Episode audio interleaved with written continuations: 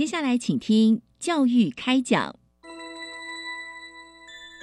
越学越多，越学越好玩；越学越多，越学越好玩。如果教育是春雨，我希望能滋养每一颗种子；如果教育是阳光，我希望能活络伸展每一株幼苗。聆听学子心声，分享教学心得，关怀环境变迁。扩大教育资源的平台，欢迎收听李大华主持的《教育开讲》。教育从倾听开始，一定划得来。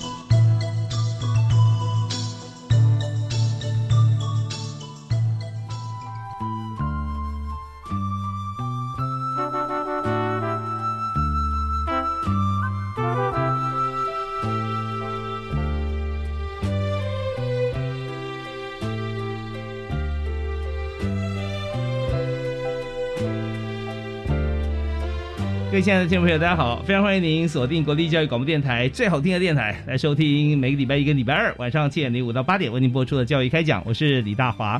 那么在今天教育开讲里面啊，我们要和大家分享的教育话题，我们会发现说，在每一个教育政策的进行的过程当中啊，要形塑成政策，那通常是从需求点开始，或者说我们借鉴国外的一些方式啊，那么来看有什么创新突破的教学教法啊，或者说入制度，然后让所有的学校一起来推动。但是呢，我们也知道学校的主体啊是学生，但把学生能够这个培养好啊，最重要的人物啊，灵魂人物其实是老师。那在这过程里面，怎么样来看待这个老师跟学生之间的关系呢？呃，每所学校甚至每个班级啊，每个老师都有自己的这个特色啊，那学生也回馈的反应啊，其实也不太一样。但是我们今天就发现，呃，怎么样来取经啊，这件事情是很重要的。现在有许多的像呃教学的观摩或主动啊提出来，我们希望说其他老师入班来看课，像这样子已经大家已经很呃习惯，或者说正在习惯中。但更习惯的方式就是我们从经典典范的故事当中啊，我们可以汲取到一些呃让自己思考更加精进的做法。所以在今天呢，我们就要为大家来介绍两位在一百一十年啊师铎奖的获奖老师。和大家来分享他们的教学历程以及自己的感受和经验。啊，首先为大家介绍的这位老师呢，是嘉义县大同国小老师。那最近呢，我们呃转任嘉义东石国小的教务主任啊，陈新明陈老师。主持人好，各位听众大家好，非常欢迎陈老师。那陈老师同时也在呃之前也在兼任嘉义大学数理所的老师啊，是。所以你在学校里面，大家都喜欢跟你学数学啊。啊，跟我玩数学，玩数学，对啊。所以小朋友有时候对数学来讲，有时候会有有点有点惧怕，应该是普通都是很害怕的，很害怕。小朋友都觉得哎自己不够好，因为我们台湾的教育都会觉得。好像考试考好才叫做数学好，但是数学其实有很多的面向。那我是希望可以陪伴孩子去发现他们应该要有的自信。嗯嗯嗯，是。所以说，在这个教学的过程里面，有时候因老师而异，对？老师的教法或者说鼓励的方式不同，对。那从这有一句话是在这个戏剧界“演而优则导”啊，对不对？就是说，他从一位演员，然后在退居幕后的时候，可以指导更多的面向，还不只是演员啊，有灯光啦，有摄影。所以，如果从教案的设计方面可以推广的话，那教务主任当然是我觉得是非常好发挥的一个地方哦。哦，我希望我可以试试看。太客气了啊！那在这个一百一十年的间获得了师铎奖啊，非常开心啊！呃，能够选拔出非常好的老师。那么稍后我们会跟陈新明老师来做访谈。那第二位要为大家介绍的呢，是在台北啊，是高中的老师，同时也是大学的讲师。我们为您介绍在台北北一女中的张哲荣张老师。呃，主持人好，各位听众大家好，是非常欢迎哲荣老师哈。那哲荣老师在学校里面一定是很受欢迎啊，谢谢。是，而且在北影女之前，我们还有在另外一所学校有教课，是不是？对，松山工农，松山工农啊，这是两所完全不同的学校，完全不一样。对，他在不管是学校的这个课程的设置啦，啊，那课程是国家有规定，但是我们就知道说，在这个技职就是在技术型高中嘛，啊，跟一般高中就是不同嘛，啊。那还有就是在这个北女也属于数数理自优啊这方面啊，学生的学习的态度跟习惯哈，也跟在之前在松山工农也不一样，完全不一样。对，所以说在这过程里面，好像呃我们刚刚开场白讲的老师哈是最重要的人，老师很累啊啊，要备课啊，要要做很多多方面的思考，乐在其中，乐在其中。对对，有时候发觉说，哎，你做这事情不累吗？你加班不辛苦吗？哎，就发现说，做自己喜欢的事情哈，自己不觉得累啊。是的，对，时间一点一滴过去啊，但是成效也就在这边。是的，是的，OK，好，那我们在今天节目里面访问两位非常优秀的视作奖的老师，他们在准备这个呃，在呃教案啦、或者在在备课的过程当中啊，没有一秒钟啊在想说我是为了得视作奖啊，在想说我怎么样啊把这件事情做好，然后最有效果。那这个效果呢，它往往因人而异，所以换了一个班级哈，你要准备的方法就不一样了。那这边十八般武艺，我们今天就真的要好好讨教一下。所以我们还是女士优先哈。我们首先要 要访问这个嘉义县东石国小的教务主任哈陈新明老师。你好，你好，嗯那陈老师，我们知道说在资料上面啊，这个意外发现哈，您是斜杠人生啊。啊，对，真的很斜杠哦。那同时，嘉义当时在大同国小嘛，学生喜欢的老师也是嘉义大学数理所学生很喜欢的老师啊，找你学数学啊，倾诉心声哈。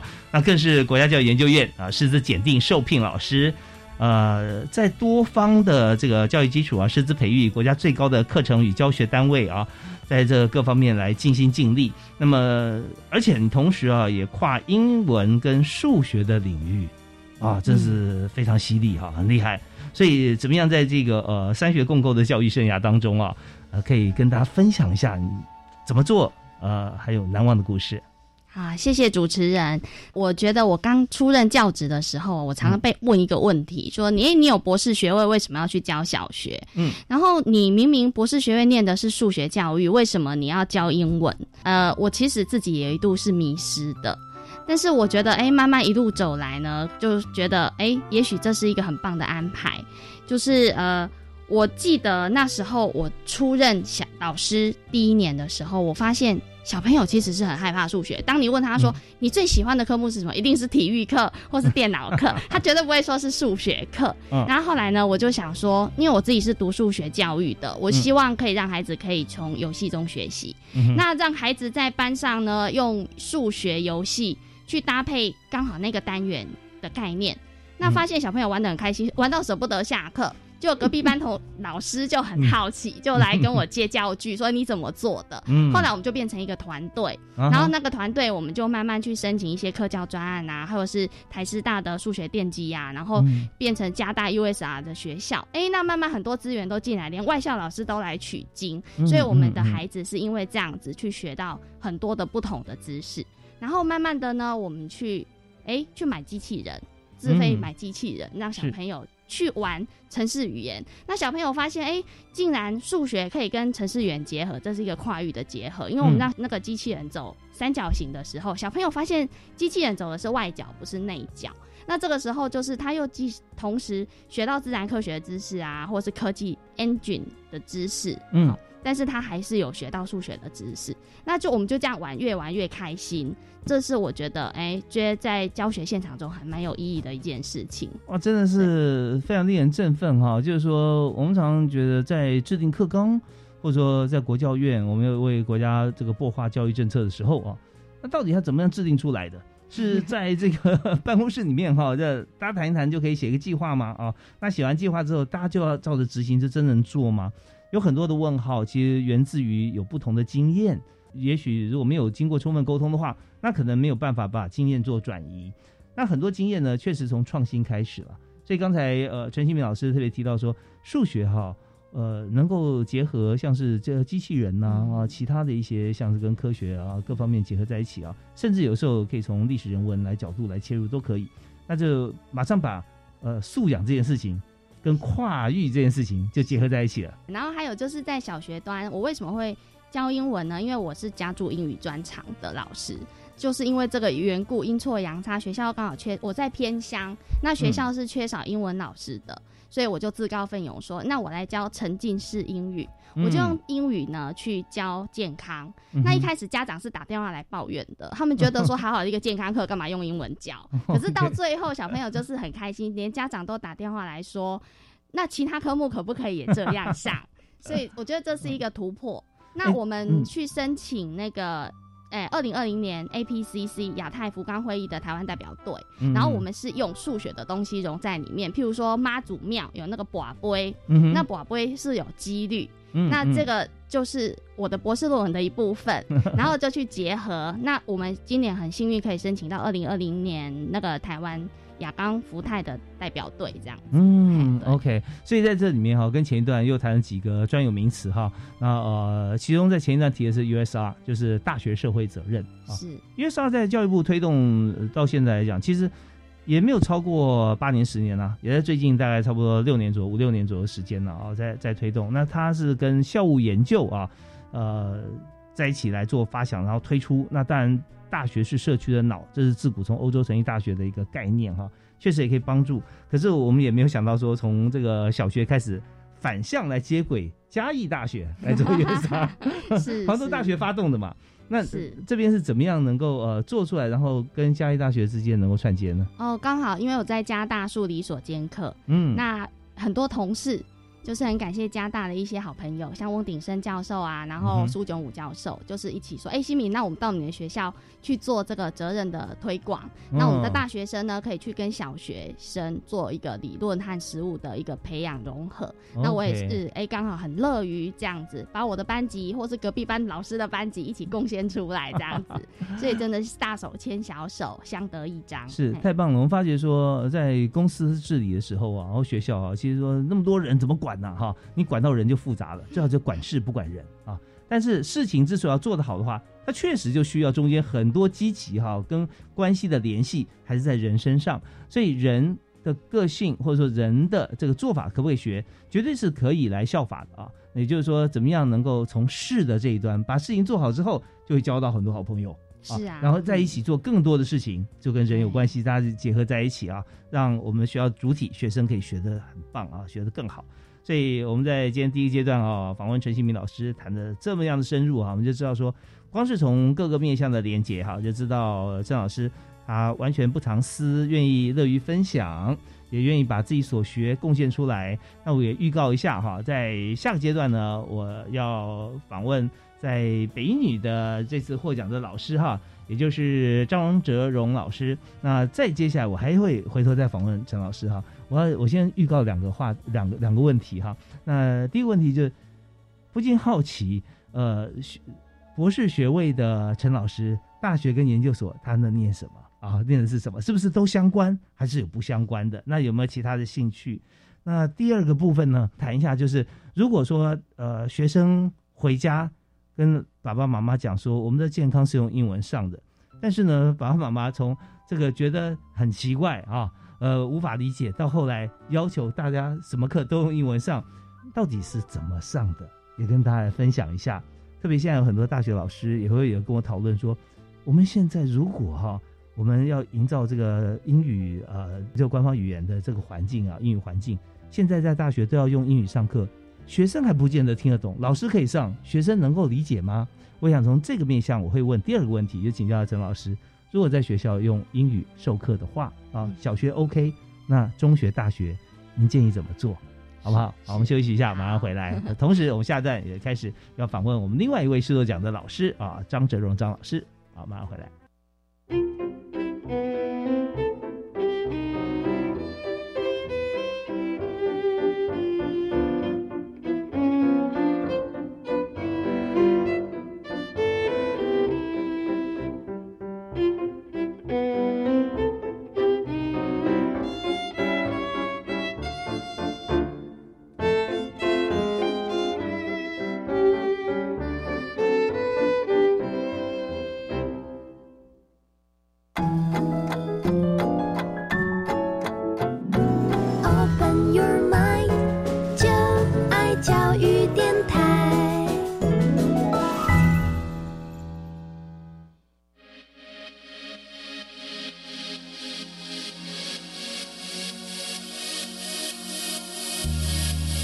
开教育新观点。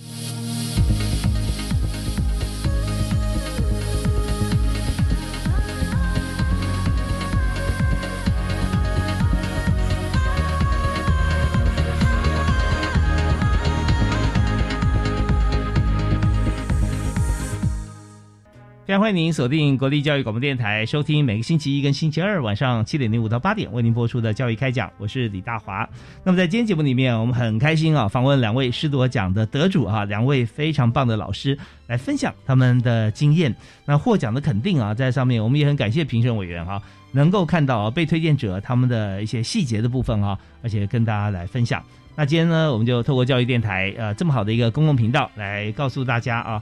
在很多事情的细节上面哈，我们要注重，但是大方向我们也不能放掉。所以，我们在这个阶段，我们要访问的来宾是在一百一十年度获得师铎奖的北一女中的老师张哲荣张老师。嗨，张老师好！哎，大家好！是张老师，我刚才我们有第一段我们介绍的时候有谈到说，您呃在先后你有担任两所啊是不同学校老师，对不对？是是是，一个是技术型高中啊，松山工农，然后再接下来就是到。呃，女生第一学府啊，啊，高中啊，北一女中。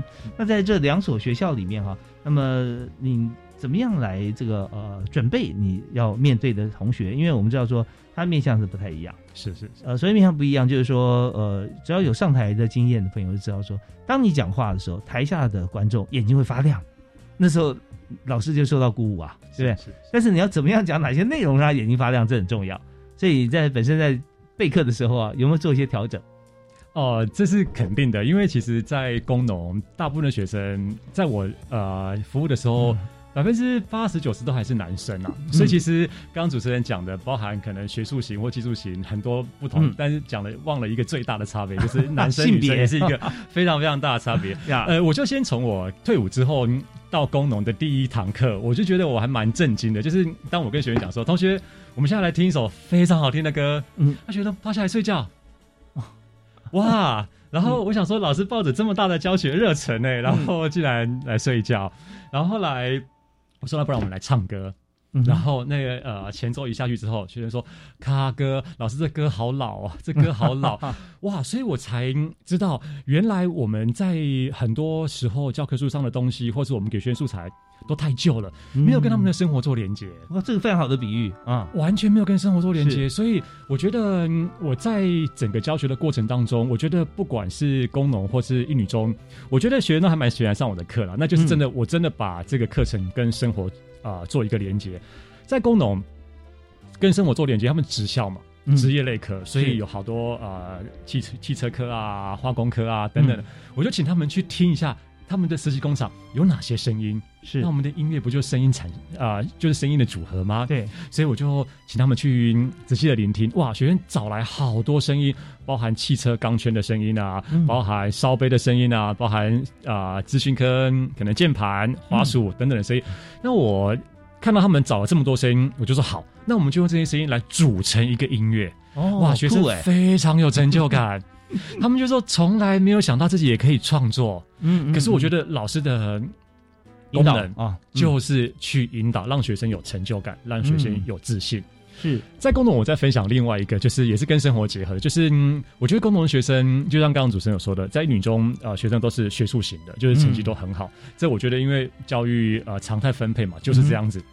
那工农坦白说，他们的学业成绩就没有那么好，所以其实我其实蛮难过，就是在职校的时候看到他们在呃平常期中考、期末考默书的时候，其实都不太有人写，我其实还蛮心痛的，因为那种各种浪费，就是资源的浪费，然后老师出题的浪费，或是印刷人员的这样子，所以我就想说，有没有可能我在音乐课上面让学生努力看看国文的默书，他们有没有办法写出来？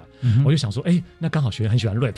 那 rap 不就是语文跟音乐的结合吗？那我还故意，我真的是故意去问国文老师说，你们第二次段考要默书什么？他们就说《桃花源记》，所以我就说好，那我就教学生把《桃花源记》把那个句都全部删掉，然后我们就是看怎么样可以变把它变成 rap。嗯，然后终于我很好奇说他们呃默书有没有有没有默书了？我就问国文老师，国文老师说哎有，但是很奇怪，我不知道为什么他们在写之前都会敲四下打。打打打！我说那是预备牌，对，因为就是他们被训练训练成这样。对对 OK，所以呃，我相信啊，在没有多久，金曲奖得主啊就会是你的学生。哦，我很希望，我很希望，真的。对啊，那桃花源记像 rap，那这见蛋宝也获得最佳男歌手，对不对啊？他从 rap 起家的。那么您刚提到说像键盘啊、钢圈声啊、啊金属音啊这些，那做的曲子哈。那他们是有既有的歌曲，然后配上他们这些声音组成的，还是他们另外再新创一首曲子？我其实最我我最原始的希望就是他们全部都是 create，、就是全新的、嗯嗯嗯。全新的。可是就如同刚刚陈老师提到了，就是台湾的学生其实没有自信、害怕，嗯所以其实蛮多同学都是去找了一首他们所熟熟悉的歌，嗯。然后把它当做背景音乐之后来创作。虽然也是很棒，但是其实我还是真的很希望，就是台湾的学生可以勇敢一点去 do something 呀呀 new，这样啊。对我我相信哈，那个呃赵老师的这个期望啊，一定可以达成啦。但是有的时候 maybe 循序渐进啊，Yeah 先有一个模式来操作。是的，是的，是的。像我每次到了像 Christmas 之前，就听到那个，或者说有些人就是自己的家里猫猫狗狗这样喵喵喵喵喵喵，呀不同的猫的，是是是是，不同的狗狗唱出来，是的是的是的喵喵喵喵喵这样。啊。是的，是啊，的，对的是的，啊，那 但是你知道，就是就是实作跟运用，是的，当这个启动键被打开的时候，也啊，后面就开始自动了，真。的真的，所以在这个过程里面，不论是呃哪一所学校的哪一群同学，那只要方法用对了，他们都可以做的很棒。是的，啊是的，是的，好，那当然在这呃施施罗讲的这个过程当中哈，我们也知道说，呃，我们先把奖放在旁边，因为奖已经得到了啊。嗯 那那我我想说的就是说，呃，在做任何一些事情得奖嘛，就是不一样。你如果都做一样的事情的话，你说要得奖，那大家奖发不完，对不对是啊？是是，好，那但是呢，你要做不一样的事的时候，不见得都是助力啊，有很多阻力，对不对？主力像来自于像呃，刚才呃陈老师有讲到说，家长会觉得说，好好的一个健康，我跟他讲，跟他预习的时候，他反而跟我讲英文啊，英文不会，对 不对？那这这是怎样啊？对，他们就不习惯了哈。所以说，在做这么多创新的过程里面，因为我们也用了一些时间呐、是课上的时间，是跟跟课本内容呃，有些人呃非常注重课本有没有教完啊，什么的，那一定会有些出入啊。那你怎么样面对这些？好像因为创新不一样啊，带来会不会有些阻力存在？呃，其实我觉得，嗯就像刚刚主持人说的，我觉得其实这次获奖对我来说，我真的非常非常感动，哎，也非常非常真的是难掩兴奋。因为首先我觉得，因为我自己非常非常喜欢教学，然后获得了这个教学最至高无上的荣耀，我自己个人认为啦，我是真的，坦白说，真的非常非常开心。是呃，那所以我觉得就是达到那个马斯洛需那个需求层次里面的自我实现所以我觉得真的是很很棒。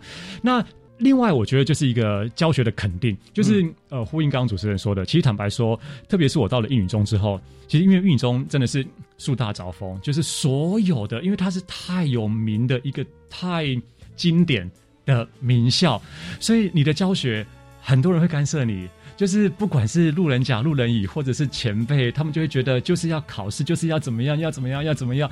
所以其实我其实有时候还蛮蛮挣扎的，对。那可是我就觉得说，教育应该不一样，所以我就是默默的从事创新。等一下或许我可以分享我在英语中怎么创新，我怎么样带学生去做一个最深层的一个一心灵的是这个响应。好啊，所以我觉得这真的很棒，所以我很开心，就是我获得这个奖，就是觉得被肯定了。太棒了！对那呃我们在今天节目里面啊，我们有呃一个小时时间，我们和两位老师来畅谈，我们不但取经，同时我们也分享。那我们在这边，我们先告一段落，稍后回来的时候呢，我们要继续呢，我们先请啊这个张老师来谈一下啊，您刚刚说要分享的部分。OK，我们接着来请陈老师来谈我们刚才的问题啊。是好，我们休息一下，马上回来。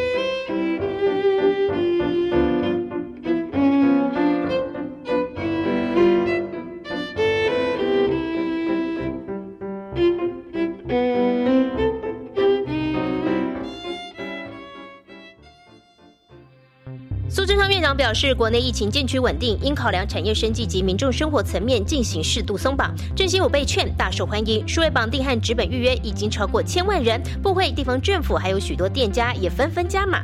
另外，针对网传蔡政府举债两兆元一事，行政院严正澄清此为假资讯。马政府时期累积举债一兆七千亿，蔡政府一直坚守财政纪律，累积为三千一百亿，不到马政府的五分之一。以上内容由行政院提供。各位听众朋友，大家好，我是蔡英文。今天是教师节，我要代表全体国人感谢所有的老师。今年面对疫情的挑战，不仅校园要做好防疫措施，在教学方式上也必须做出许多的调整。因为有老师和家长的共同努力，降低了疫情对孩子学习的影响。谢谢各位老师，继续守护学生的健康安全，打造更好的学习环境。大家教师节快乐！今年本土语言杰出贡献奖开始报名喽！历届共有一百五十六位个人、三十七个团体获奖，得奖主题扩及教育、语言文化研究及多媒体传播等不同领域，对于本土语言的传承保存具有重大贡献，影响深远。欢迎各机关、幼儿园、学校法人或依法立案的团体踊跃推荐报名参加。征件时间自即日起到十月三十一号截止。以上广告由教育部提供。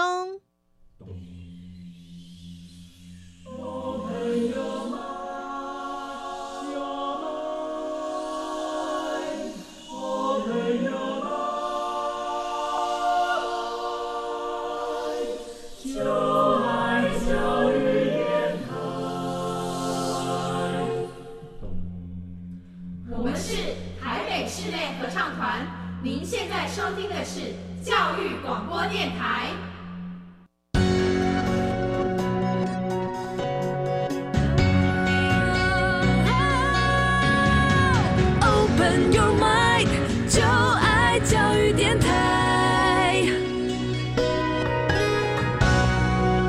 欢迎继续锁定我们的频道啊，教育电台收听教育开讲。那今天大华为您介绍的两位好朋友啊，两位特别来宾是在今年获得师铎奖的老师得主。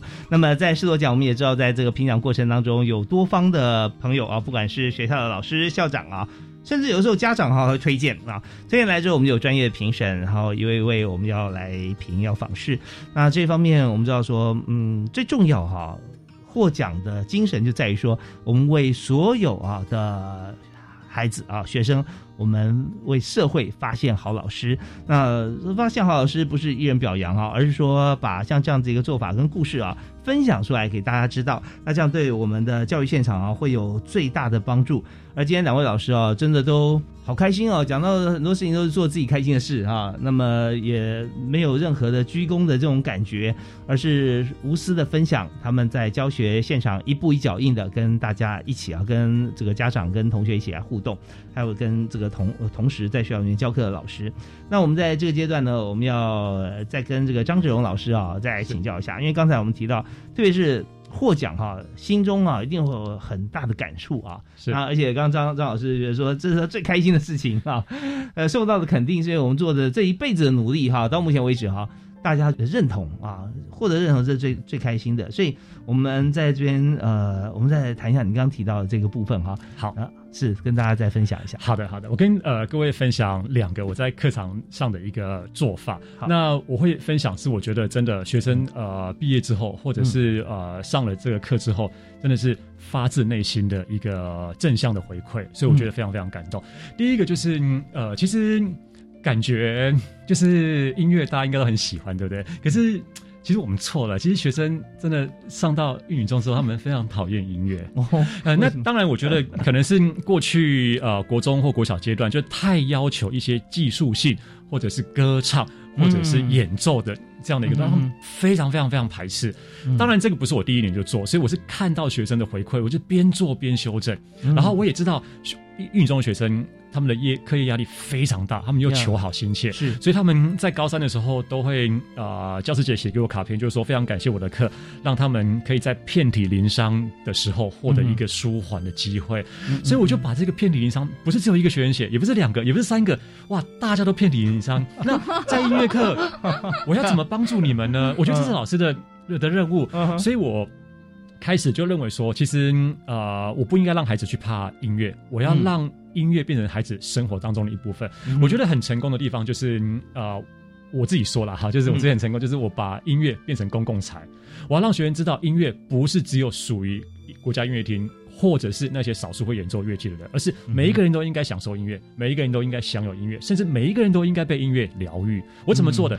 我在今天要介绍拉赫玛尼诺夫什么那种古典名曲之前，我一定会找一个他们生活当中的歌曲。我举个例子来说好了，好高三第一堂课，我一定会放那个三年五年高辅考老王乐队的，嗯他们生活当中的。是是，然后他那个一开始呃在高三课业压力，然后我那个音乐一放就是孩子们背着沉重的书包，眼泪就开始流下来，就是哇，有人在等懂我们呢。然后我就会呃让他们好好的听完这首歌，然后把眼泪擦一擦，然后呢，我会跟他们分享说为什么我今天要放这首歌，因为是高三啊、呃你们开始要面对考试，但是我要告诉你们的是，你们没有孤单，嗯，会有这首歌，表示很多人都走过这条路。是是，那同时，你看老师也在那边陪你们，那你也好多爸爸妈妈同才，嗯跟着你一起走，所以你绝对不孤单。你要为你的梦想，嗯勇敢的去努力。太棒了，对，嗯所以就是用这样的一个音乐，然后去把它融入。呃，其实学员给我最多回馈的是，呃，我放有一个周是我会放蔡依林的《玫瑰少年》。啊 哈那《玫瑰少年》呢，我会跟同学们分享蔡依林她得奖感言的那一段话，嗯我把它念一下。好他说：“呃，得奖感言，蔡依林说哈，叶永志提醒了我，在任何情况，我都可能成为某一种少数，嗯所以我更要用同理心去爱任何我身边的人。这首歌献给他，也献给所有曾经认为自己完全没有机会、没有选择的你。你一定要记得选择你自己，支持你自己。哇，学员听了也好感动，所以他呃后来也会慢慢跟我分享说，嗯、听了这首歌，然后这个这一段话之后，嗯就算可能父母亲会不同意，他也要为自己的梦想勇敢一次。我觉得好感动。对，这是第一个部分。嗯哼好，OK，那第二个部分就是，我觉得在雨中，嗯我觉得资优也是一个公共财。嗯哼，我真的要让学生呃练习去回馈社会，嗯所以我首先是带他们去医院表演啊，或者是我也在校园让他们去做校园传情。就是本来我们想象呃音乐课期末的时候，就是一个人一个人在前面唱歌，嗯哼嘛，压力学员压力非常非常大，呀特别是北一女学生，他嗯哼们都求好心切，是常常都会学员考到哭，我不夸张。对啊，如果容许穿礼服的话，他们都会做。那我就想说，我为什么要这么不友善呢？那我就想说，啊，好，那我就让你们不要在教室考，一样做一样的事情。嗯我们在校园的到处去考，我让他们设计 Google 表单，啊然后他们同学们可以来填，你要把这首歌传给谁，嗯然后他就要在时间内去去传这个，然后就把影片录起来，交给我当做是期末考。嗯学生一开始说，嗯一听到这个作业非常讨厌我，可是做完之后，他非常感谢我。他说，原来在传情的过程中，获得情的是自己本身。是哦，那既然学生有这样的一个体悟之后，我马上带学生去探讨联合国永续发展目标，因为我刚刚说的嗯。资优是公共财，呀。我怎么带学生去探讨联合国永续发展目标呢？SDGs 嗯我先让他们去知道有哪一些议题，然后我让他们去思考什么声音可以表征这些议题，例如消除贫穷啊、嗯。消除饥饿啊，什么声音可以来表征？呃，很有趣的一个学生，他想要用那个打嗝的声音嗯。来表征消除饥饿。嗯哼，然后后来在网络上找到哦，哇，原来目前世界上有二点六亿的人正在遭受饥饿之苦，哎，嗯嗯，所以他想要复制二点六亿个打嗝声，然后把这个作业交给我。哇，结果他放弃了，二点六亿太多了，太多了嗯所以他就恍然觉得我们现在手上的食物好珍贵啊。嗯，那他们的反思也说，未来有能力的时候，一定要去帮助更多人。我觉得这个就是未来我期许他们做的。资优是公共财，一定要回馈，一定要帮助更多人。对，maybe 我们可以看到说，这位学生他的发心啊，他的顿悟啊，或者说这位学生他未来或者当下真的做出一些成果，但是我们不要忘记了，当然我们国家社会也没有忘记老师引导出来这个结果啊，所以对，因为这这个这个过程里面就是。呃，一位好的老师哈，会享受自己工作的老师，就是不断透过像这样子的师生的关系，还有我们可以跟他们结合在一起的联系的管道啊，每一位学生用不同的方式去表现啊，去找到属于他自己的荣誉。是的，所以在这个过程里面，刚才这个呃张老师啊，张志勇老师提了两个故事哈、都让我们听起来觉得非常的感动啊。那在这边就是呃，怎么样把你要教的部分啊，已经是 heart to heart，Yeah 从老师的心里面传递到学生的心里去。是那这时候大家感觉说，哇，那只是上学学习就是一件最过瘾的事 啊。是是，我最后补充一句话，就我刚刚说学生遍体鳞伤嘛，嗯然后他们就说在我的课堂上可以得到愈合，这样，所以我就鼓励学生说，我们人生不就是在受伤跟愈合中成长吗？嗯，是是是，真的，这所以我发现张志勇老师是一位哲学家。对，很多事情是这样子的哈。那没有对比哈，就没有喜悦嘛哈。是是你没有苦过，怎么哪来的快乐？是是就是说在呃资优啊，像这些同学的这个、呃成长的过程中，其实你说真的在学什么呢？或正在比什么？绝对不是比任何一门功课他理解或者说他的思考，嗯而是在比时间管理。是的啊，是我相信大家都会，像听众朋友，我相信也很有感。你一天二十四小时，你说上帝公平吗？上帝一点都不公平啊！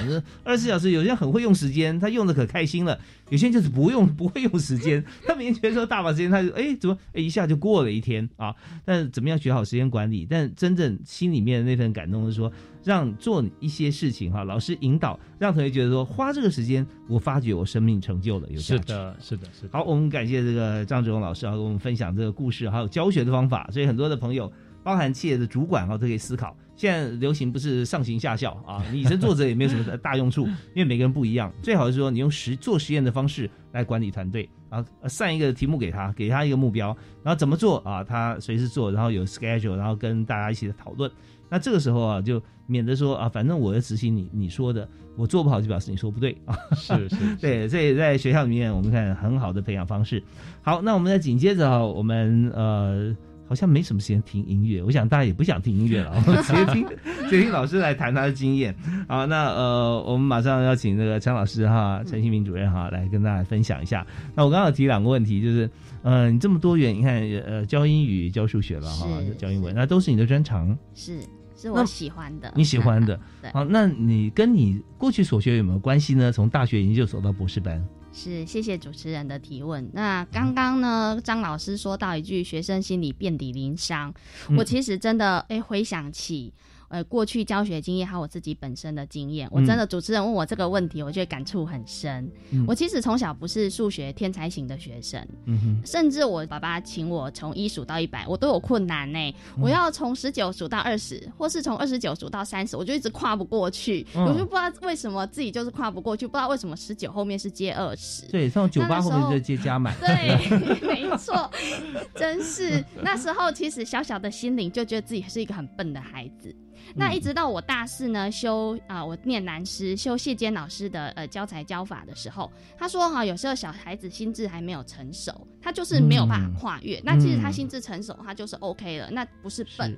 哇，那个时候我觉得我真是泪流满面，我的那个以前的疑惑，觉得自己很笨的那个疑惑是被疗愈了。嗯所以我就会思考说，那也许我这样的苦，也许我在诶别的孩子身上，我希望他们不要再重蹈覆辙。所以我每次去上加大师培课的时候，我都会问他们一个、第一堂课，我就问他们一个问题说：你们觉得数学是什么？或是你们成长过程中，你对数学的印象是什么？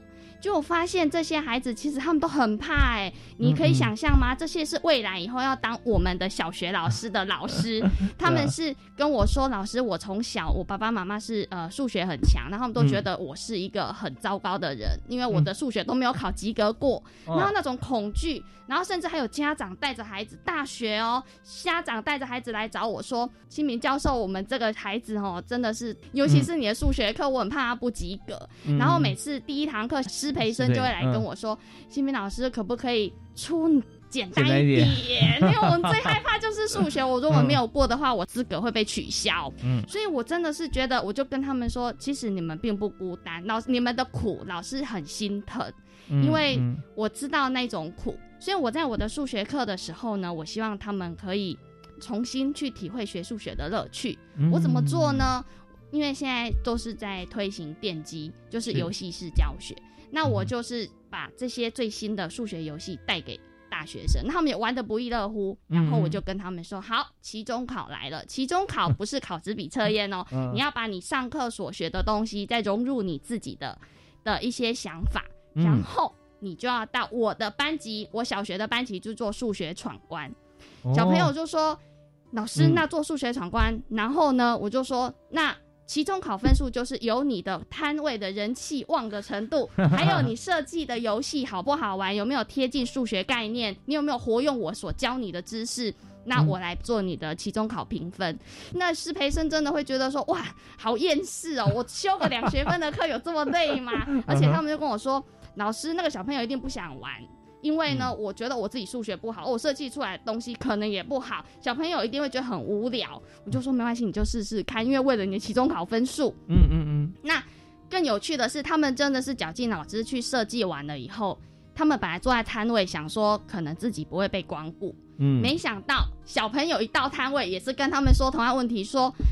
大姐姐，我其实数学不好，我怕我没办法过关，所以这个时候，大学生和小学生其实一开始都是对数学很害怕，嗯但是没想到一晚以后，小朋友就觉得说，哎、其实没有想象中那么难。那大学生也觉得说，原来我有能力设计出让小孩子喜欢的数学，然后没想到他们就是在那里激荡到小朋友啊，就直接跑去。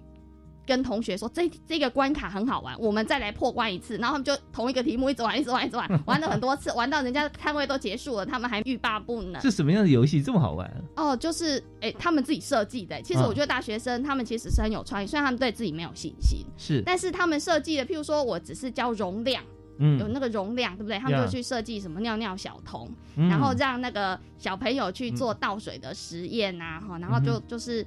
多少家就是那种用用倒水的方式去算出他要的那个那个容量容量，容积有那没多少？容积、对，然后这样子小朋友就会觉得在那边倒水的过程中，他才去学到一些四则运算，然后或者是呢，小朋友在排那个嗯。围棋。我们用围棋来做一个长方形，嗯有的围棋，譬如说十二，十二它可以排成二乘六的长方形或三乘四的是。长方形。嗯哼，我们就跟小朋友说，那有没有什么东西是不能排出长方形的数啊？就是小朋友一开始说是奇数，可是嗯不见得啊，因为奇数像九，你也可以排成三乘三，嗯。但是有十三或十七，这就带入植树的概念。那小朋友嗯。就在排长方形的过程中，他去体会。嗯，然后或者是我们做那个数棒，一二三四到十的数棒，然后去做四则运算，嗯那有加到挂号，比如说挂号五加七乘以二，那嗯。小朋友一开始是没有意识到他们在做什么，可是他们在排数棒的过程中，后来他们才知道，哦，原来那个算式是五加七挂号乘以二是五，两只数棒是五，嗯。然后乘以两倍。两只嘛，嗯两只然后对再七也是两只，嗯那这样子，这样这样的过程中，它其实是具象化的，是所以小朋友在闯关的过程中，他们就玩的很嗯开心。那大学生也会觉得说，哇，原来我也有能力教数学，而且我教的还不错呢。对，所以这是我真的嗯很感动的事情。那我的师培生，其实我最让我感动的是，有的时候他们我陪他们呃做教检和教甄的准备。然后他考上的时候，他哭我也哭，就是那个时候那种感动，就是难以形容的。嗯嗯，对嗯是，所以在教学过程中，我们就发现说哈，就跟企业经营一样哦，我常跟大家分享，我们看台湾中小企业这么多哈，中小企业有多少呢？占占比啊，大家可以猜一猜啊，到底我们的中小企业跟中大企业比起来，就想说哦，中小企业多，台湾对啊，这个中小型公司很多，做外销、内外销、贸易公司那八成吧啊，八成呃好像很接近，但事实上还有段差距，八成是工作人口在中小企业工差不多八成啊，中小企业还是很多，那到底是比例多高呢？百分之九十七点六七，嗯这么高哈、那所以说，在这么高的一个呃情况底下啊，我们刚刚提到说，我们我们这些这些例子哈、那同学就会想说，哦，我我我每次哈、这个呃都没有办法哈、去好像突破自己的界限，更何况去教人，该怎么办？那我们就讲到这个故事好像有点远，但很快讲完。中小企业之所以会这么高，是因为常常有人失败，然后重启炉灶或者再加入，那就经经营方式会成功的中小企业变成中大企业，它就是永远哈用不同的方法去进攻一个很高的目标。嗯，啊，我这走不通啊，我走另外一条路，这呃工具不对，我刀不行，我换枪啊，总会成功的。但是失败的例子是什么呢？就是说，他永远用同样的方法去进攻不同的目标。不同的年度，今年考不行，我明年还是用同样的方法去 K 数，我一天念二十四小时都念好不好？好啊，那还是考不上，所以那怎么办呢？你就是要欠缺好的方法。所以我们就发现说，好的老师啊，我们今天有两位师铎讲的老师在现场分享不同的教学经验跟心中的真正的中心思想啊，就是不一样。这不一样不是为变而变，而是针对不一样的学生，给他不一样的方式，引起他的兴趣。那这个时候，大家就可以到达同一个高的目标啊。所以，呃，我们讲说心智呃还没有成熟这句话哈，触动了呃陈老师的心啊。那我们也看到，现在所有的孩子，你说什么时候心智成熟？有些人八十岁对某些事情心智还是不成熟。但是我们重点是说，当我们觉得可以理解的时候，或者说我们自己都不知道，但是透过一个转介啊，一个转折，好的老师就会把想要学好的学生，让他一步哈，像相对论一样秒懂啊。那这时候就是我们说，呃，推崇也希望能够跟大家分享的。好吧，那我们今天节目啊，我们在这边还有一点点时间哈，我们稍后哈，时间不长，大概差不多五分钟左右，我们请两位老师哈，各差不多三分钟哈，给大家来做个结论啊。那很多我还没有访到的地方，呃，也许今天我们谈的不够广，但是我相信绝对够深啊。我们休息一下，马上回来。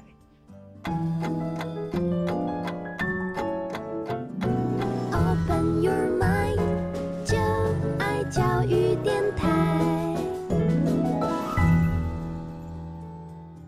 今天在教育开讲节目里面，我们又是一种纸短情长的 feel 了啊！时间马上就要到了，但呃，跟两位士多奖得奖的老师哈一起来分享，啊，是一女中啊，台北市第一女子高级中学北一女的张哲荣张老师，还有嘉义县啊，现在即将哈马上要到东石国小担任教务主任哈，原先是在东石呃在嘉义县大同国小哈，当然老师也在嘉义大学担任数理所的教授哈。也就是陈新明陈老师陈教授啊，两位在访谈的过程里面，我相信触动很多朋友的心。那在最后呢，纸短情长，就是我们只剩下六分钟，我们每位老师可以有三分钟，我们来做一个结论哈，也把我们想跟大家分享的部分啊，一并可以倾诉我们的这个心声。好，那呃，这次呢，女老师要做压轴，所以我们先请 好的张炯老师先谈。嗯，呃，好，那最后我想就跟大家分享，因为其实啊。蛮多人啊，都说啊，我在教学的工作投入蛮多的，然后甚至很多人，不管我的学生或是不管呃同事们哈，都会说我好像。教书都是信手拈来，这样。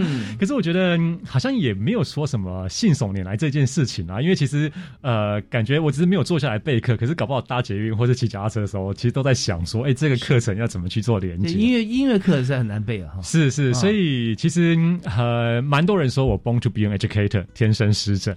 那我其实这一次我也有用这句话。去啊，在那个斯多奖的那个分享当中，当做是一个一个亮点，这样。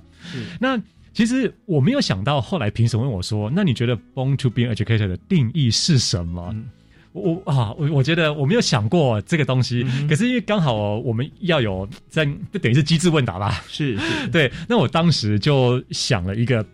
啊，我自己的定义，什么叫做 born to be educator？那我觉得我好像也都是在啊实践这样的一个过程。我觉得是一个教育爱的体现。但这个爱呢，我有自己的诠释。爱是 L O V E 嘛，love L O V E，那个 L 就是 life。Life 是生活，也是生命，所以我们的课程一定要跟生活结合。然后我们老师就是用生命影响生命，智慧启发智慧。O 是 optimistic 乐观的，所以我常用音乐就点亮学生的心灯，让学生啊知道事情还是有很正向的一个一个方向。V 是 variety，我们不能用一种方法。教学就像刚刚主持人说的，就是对啊，我们要用各种方式，对对对对，用不同的、用创新的方式去引导学生学习。嗯，对对对。那一就是 extensive，那我觉得我也就是共勉啦，就是我们呃，如果行有余力，呃，不能只有影响我们的学生，要大家都好。那如果假设全全台湾的学生、全台湾的老师啊，如果社会大众都可以一样好，就更好的话，我觉得那真的是一个很美的教学风景。真的很棒哈！L O V E，我们从生活当中用多变的形式来诠释各方面，获得这个更好的一个成果。是。那当然，我们在这边提到这爱这件事情啊，当这个爱跟责任这两件事情互为表里啊，是。责任是爱的开端啊，爱是责任的结果。是。所以非常感谢啊，张志勇老师在这样过程里面不断的呃乐此不疲的深入。各个呃音符里面去呃送给学生不同的礼物。啊，我们再次感谢张志荣老师啊，英语中好，那我们现在继续要请呃陈新明陈老师，在小学任教十六年，好，那我觉得呃让学生能够面对未来生活中所有的挑战，其实是我最 care 的事情。那我想现在教育已经迈入四点零的时代了，我是觉得我自己都非常的兢兢业业。我认为要打破学科樊篱，跨域共好，运用教育科技，才是我应该要带给孩子的东西。那让他们具备国际观和全球竞合力，那未来他们才可以在这个时代中去面对每一个可能面临的挑战，而去安身立命。我觉得我很幸运，可以站在小学、大学还有国教院哈这个不同的一个三学的。一个枢纽的一个位置，当一个触媒，我既可以呃站在一个终点，嗯，终点的角色，好，因为孟恩有一个口号叫做以终为始啊，那我。觉得我很有幸去站在人才培育的终点，然后去思考小学基础教育的起点，然后呢，希望可以带给呃这些呃学生，所有不同领域的学生一个新的学习，这是。我觉得我很幸运的一件事情，我也很感谢啦。就是像张老师刚刚谈的哈，他一这样一路走来能领到这个奖，我真的是觉得很感谢。我觉得我很感谢，我一直在偏乡服务，因为我看到偏乡小孩子他们的资源的缺乏，让我能够呃燃起翻转教育的斗志。那我也很感谢我的数学教育学界的一些老师的勉励和看重，让我可以。一起帮师培生去寻找到教检招真的求胜法则。那我也很感谢，因为以前还有人会说，呃呃，我去外面兼课，这个叫做成就自己。但是事实上，我让他们发现，哎，我这样子做其实是帮助各个领域的的学生。这样，所以我很感谢我的一些长官，以前的呃校长周继仁校长，或者是现在的叶家朗校长，他们都愿意让我。除了在小学服务以外，还可以把触角伸到不同的领域去帮忙，这样是真的非常棒哈。呃，刚才老师啊，陈新明老师有分享呃几句话，包含以终为始哈。现在真的我们大家有 user 端的思维哈，我们希望说他成为什么，他他真的需要什么，他需要什么？呃，老师知道吗？老师好像应该知道，但是这是应该是挂号。老师有时候真的不知道每一位孩子，因为孩子太多了，家庭呃不一样啊，他需求不同。但是我们知道说，现在社会需要什么。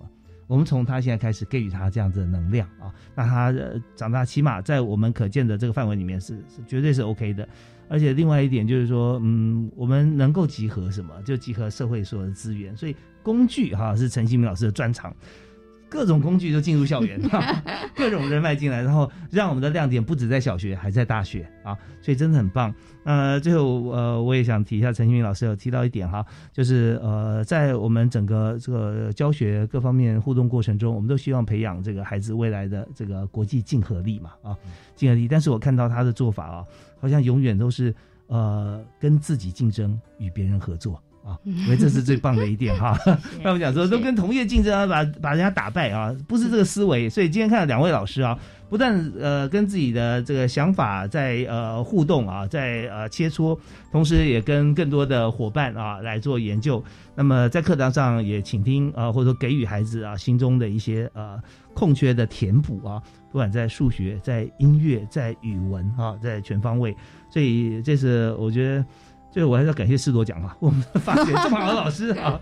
好，那我们节目到这要进行告一段落了。感谢今天的两位老师啊，我们再次谢谢来自嘉义啊东石国小的陈新明陈主任啊，也谢谢台北市呃北一女的张哲荣张老师，谢谢大家，谢谢啊，感谢谢谢大家收听啊，我们听到的就把它学起来，而且要做出来啊。好，我们下次教育开讲再会喽，好，拜拜。谢谢，拜拜。拜。